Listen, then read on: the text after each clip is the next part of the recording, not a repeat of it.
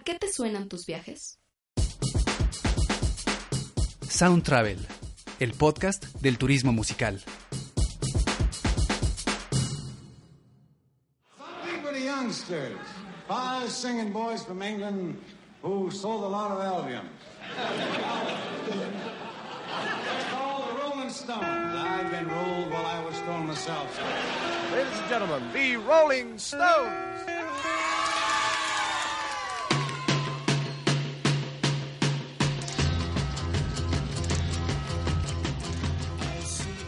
Hola, bienvenidos a un capítulo más de Sound Travel, el podcast del turismo musical. Yo soy Juan Carlos Maldonado y saludo con mucho gusto a mi querida Laura Llerena. ¿Cómo estás, Laura? Hola Juan Carlos, muchas gracias. Pues ya contenta y lista para comenzar otro episodio más de este programa que estoy segura les va a encantar.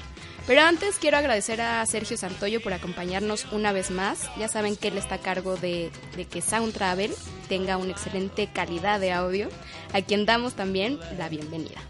Bienvenido Santoyo y antes de comenzar queremos recordarles también las redes sociales para que nos sigan en Twitter y le den like a la página de Facebook. En ambos nos encuentran como Diagonal Sound Travel MX. Así es, y también pueden contactarnos directo al correo soundtravelmx.gmail.com.mx y bueno, les platicamos que el blog por ahora está en construcción, lo estamos mejorando para ustedes, pero próximamente les anunciaremos el nuevo sitio. Disculpe las molestias que esto pueda ocasionarles.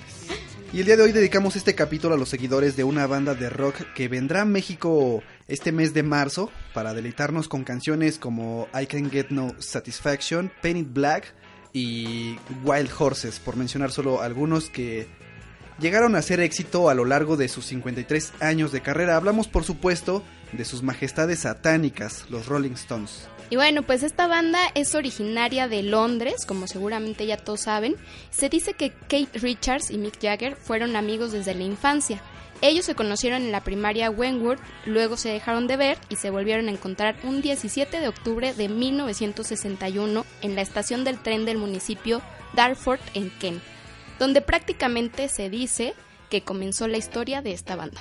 Kate iba camino al Sidcup Art College con su guitarra eléctrica mientras que Mick se dirigía a London School of Economics cargando varios de sus discos favoritos. De hecho, en 2013 el gobierno de Dartford colocó una placa en la estación de tren que recuerda este encuentro entre los músicos. Al año siguiente de este encuentro, en abril de 1962, los artistas decidieron formar esta banda. Fue Brian Jones quien bautizó a la agrupación como Rolling Stones, luego de escuchar la canción del mismo nombre del estadounidense Moody Waters. Su primera presentación fue en el Club Marquis, importantísimo para el rock europeo, que originalmente se ubicaba en el número 165 de Oxford Street en Londres. El lugar apoyaba la escena emergente británica y punk en los años 60 y 70 con bandas como Queen, The Who, Led Zeppelin, Pink Floyd, Jimi Hendrix, David Bowie, Sex Pistols y The Cure, entre muchos otros. El sitio fue reubicado en varias ocasiones y actualmente se encuentra en el número 128 de Wardour Street en la ciudad de Westminster. Incluso se cuenta que los Stones estaban haciendo tan bien las cosas que un par de ocasiones los Beatles llegaron al marquí para escucharlos tocar. Y es que para los Rolling Stones la fama llegó muy rápido luego de publicar sus primeros sencillos. Lograron atrapar la mirada de muchos al adoptar una imagen de rebeldía.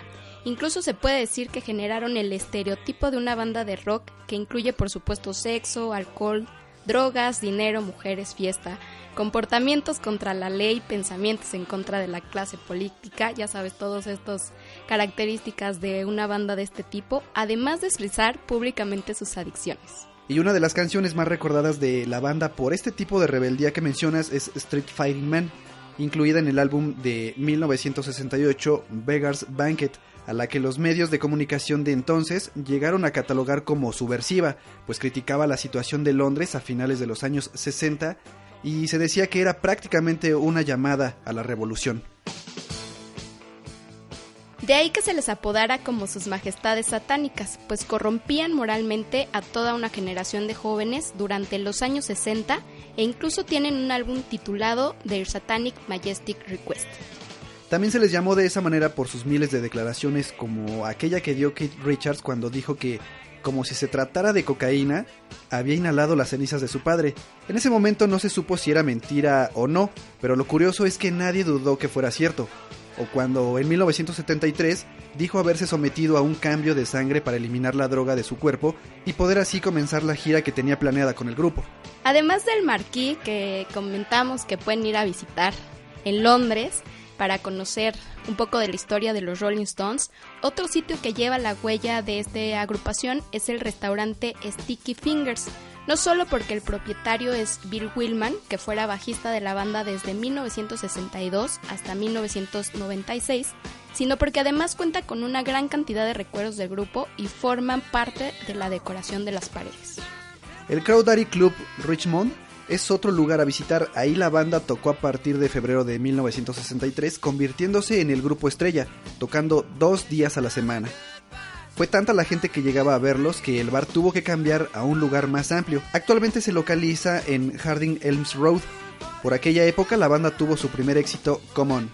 Y después de esta rola que mencionas, los Rollins sacaron el sencillo I Can Get No Satisfaction dos años después, en 1965, que fue el que los llevó a la fama mundial, ya no solo dentro de Europa y les dio además su primer número uno en Estados Unidos, fecha que además marcó los triunfos constantes que llegarían para esta agrupación.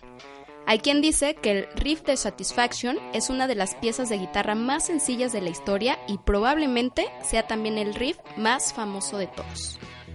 Y después de esta canción y otras como Painting Black, que se desprendieron de discos publicados bajo el sello Decca y London, para el año de 1972 lanzaron su décimo álbum llamado Exhale on Main Street, que fue grabado en un chateau, que es como se le conoce a los castillos o casas grandes en Francia, que se llamaba Villanelle-Côte y se ubica en el sur de Francia, en la costa mediterránea francesa. Keith Richards contó a través de sus memorias llamadas Life que en este chatú que mencionas compró una lancha con la que los miembros de la banda solían recorrer la costa hasta Mónaco y debido a la frecuencia con que recorrían el trayecto le nombraron Main Street, que sumado al reciente exilio que sufrieron en Inglaterra, fue que tomaron el nombre precisamente de Exile on Main Street. En 2005 se anunció que la casa había sido adquirida por un ruso por 100 millones de euros. Turísticamente hablando, en Londres, otro punto de visita obligada para los melómanos es Denmark Street, una pequeña calle que data de 1867 y aún conserva algunos edificios de aquella época, conocida como la Meca del Pop. Se encuentra en el distrito de Camden y está llena de tiendas de instrumentos y estudios de grabación. Desde los orígenes de esta calle se vendían e imprimían partituras de música y grandes agrupaciones llegaron a grabar aquí, como los Beatles, los Kings, los Small Faces, David Bowie, los Sex Pistols, quienes incluso vivieron en esta calle, además de Jimi Hendrix, Stevie Wonder y Bob Marley, por mencionar algunos. Y por supuesto también los Rolling Stones grabaron ahí en el Regent Sound Studio donde dieron forma a su primer disco y el tema Not Fade Away. Tiene tanta historia musical que Mark Street llegó a ser conocido como la Timpan Alley londinense, refiriéndose al famoso lugar en Nueva York donde trabajaban los grandes compositores y editores que dominaron el mercado de la música popular estadounidense. En alguna de las tiendas de esta calle seguramente podrán hallar discos con los éxitos más grandes de los Stones, como Some Girls, el decimocuarto disco de la banda, que fue el más vendido en toda su historia con el que lograron 6 millones de copias vendidas, repuntando nuevamente en las primeras listas de popularidad. A partir de este disco, los especialistas en música le denominaron la segunda etapa de sus majestades satánicas. Otra tienda que hay que acudir si eres fan de los Rolling Stones es Grr se localiza en el número 10 de Carnaby Street y fue inaugurada en 2013. La tienda se identifica por el logo ya famoso de la banda, por supuesto hablamos de la lengua que fuera ideado por el diseñador Ernie Cefalú en 1971, quien se inspiró en los hijos de Jagger, aunque fue dibujado finalmente por John Past y fue incluido por primera vez en el disco Sticky Fingers. Hay que aclarar que este logo no fue diseño de Andy Warhol, que mucha gente lo confunde. Así es, y además se trata de una pop-up shop donde se pueden comprar productos vintage de la banda, más todo lo que puedas imaginar en artículos alrededor del lanzamiento del disco de recopilación de nombre Gur que tiene también dos canciones inéditas y se lanzó con motivo del aniversario número 50 de la banda el 9 de noviembre de 2012 en Europa y el 12 de ese mismo mes en el resto del mundo. Además de esta tienda, para el 6 de abril de este 2016, se tiene planeado inaugurar la primera gran exposición dedicada a los Rolling Stones que tendrá por nombre Exhibicionismo, en la Galería Saatchi. Se trata de una exhibición que la galería ha anunciado como un recorrido interactivo resultado de tres años de investigación de la banda, que contará con más de 500 objetos exhibidos a lo largo de nueve salas y dos plantas. Keith Richards ha aclarado que aunque es sobre los Rolling Stones, no es necesariamente sobre los miembros de la banda, también es sobre toda la parafernalia y la tecnología asociadas a esta banda, como son los instrumentos que han pasado por sus manos a lo largo de los años. Esta exposición incluirá instrumentos, pistas inéditas de audio y video, piezas de vestuario, diseños de escenografía, diarios personales, correspondencia y obras de arte originales para portadas de discos y pósters. También incluirá diseños originales de la escenografía de los conciertos, instrumentos, elementos de los camerinos, canciones que pueden ser consideradas como rarezas y videoclips inéditos, además de piezas de cómplices habituales como Andy Warhol, Alexander McQueen, Martin Scorsese, Ozzy Clark, Tom Stoppard, o el grafitero Shepard Fairey. La muestra hará una gira de cuatro años por 11 ciudades después de los tres meses que permanecerá en Londres. Además de estos sitios, en Londres puedes tomar un tour diseñado para melómanos que incluye a grandes bandas británicas que han marcado el mapa musical del mundo. El recorrido hace parada en más de 50 sitios relacionados directamente con artistas como Amy Winehouse, Sex Pistols, Queen, Elton John y U2, por mencionar algunos.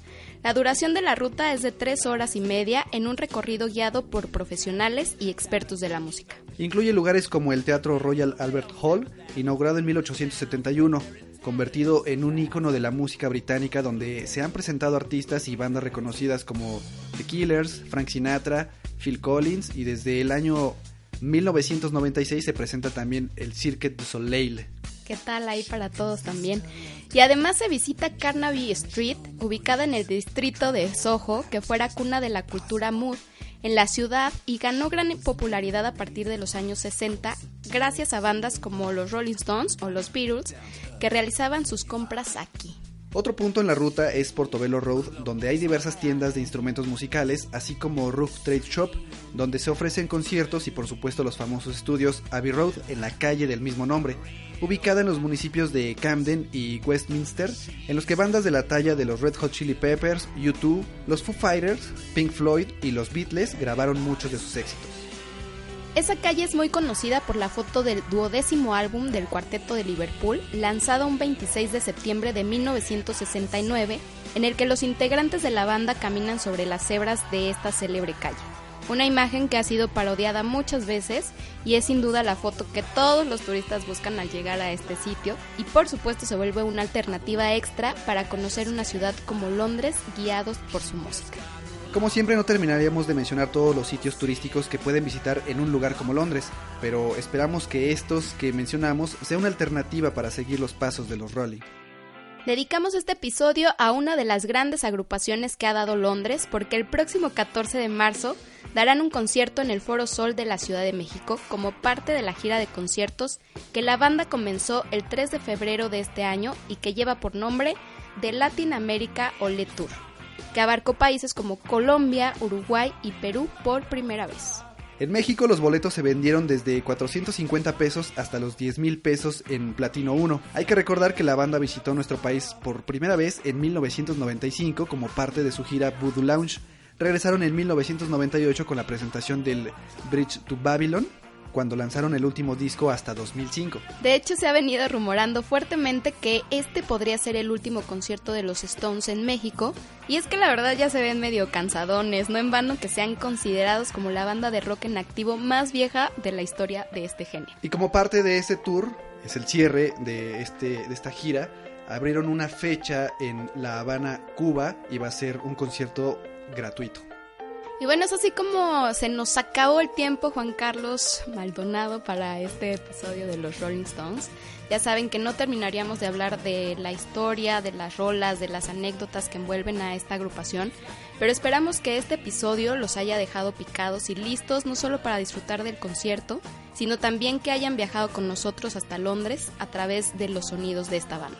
Esperemos que hayan disfrutado de este capítulo de Sound Travel tanto como nosotros. No olviden seguirnos en redes sociales, en Facebook y en Twitter nos encuentran como Sound Travel MX y pueden hacernos también sus comentarios al correo soundtravelmx@gmail.com. Agradezco a Sergio Santoyo quien estuvo detrás de los controles de Sound Travel y por supuesto a mi compañero Juan Carlos Maldonado. Y yo agradezco a Laura Llerena que junto con ese servidor pusieron este programa. Por ahora nos despedimos deseando que tengan un gran concierto de los Rolling Stones. Nos escuchamos en el siguiente episodio de Sound Travel para seguir mezclando música y viajes.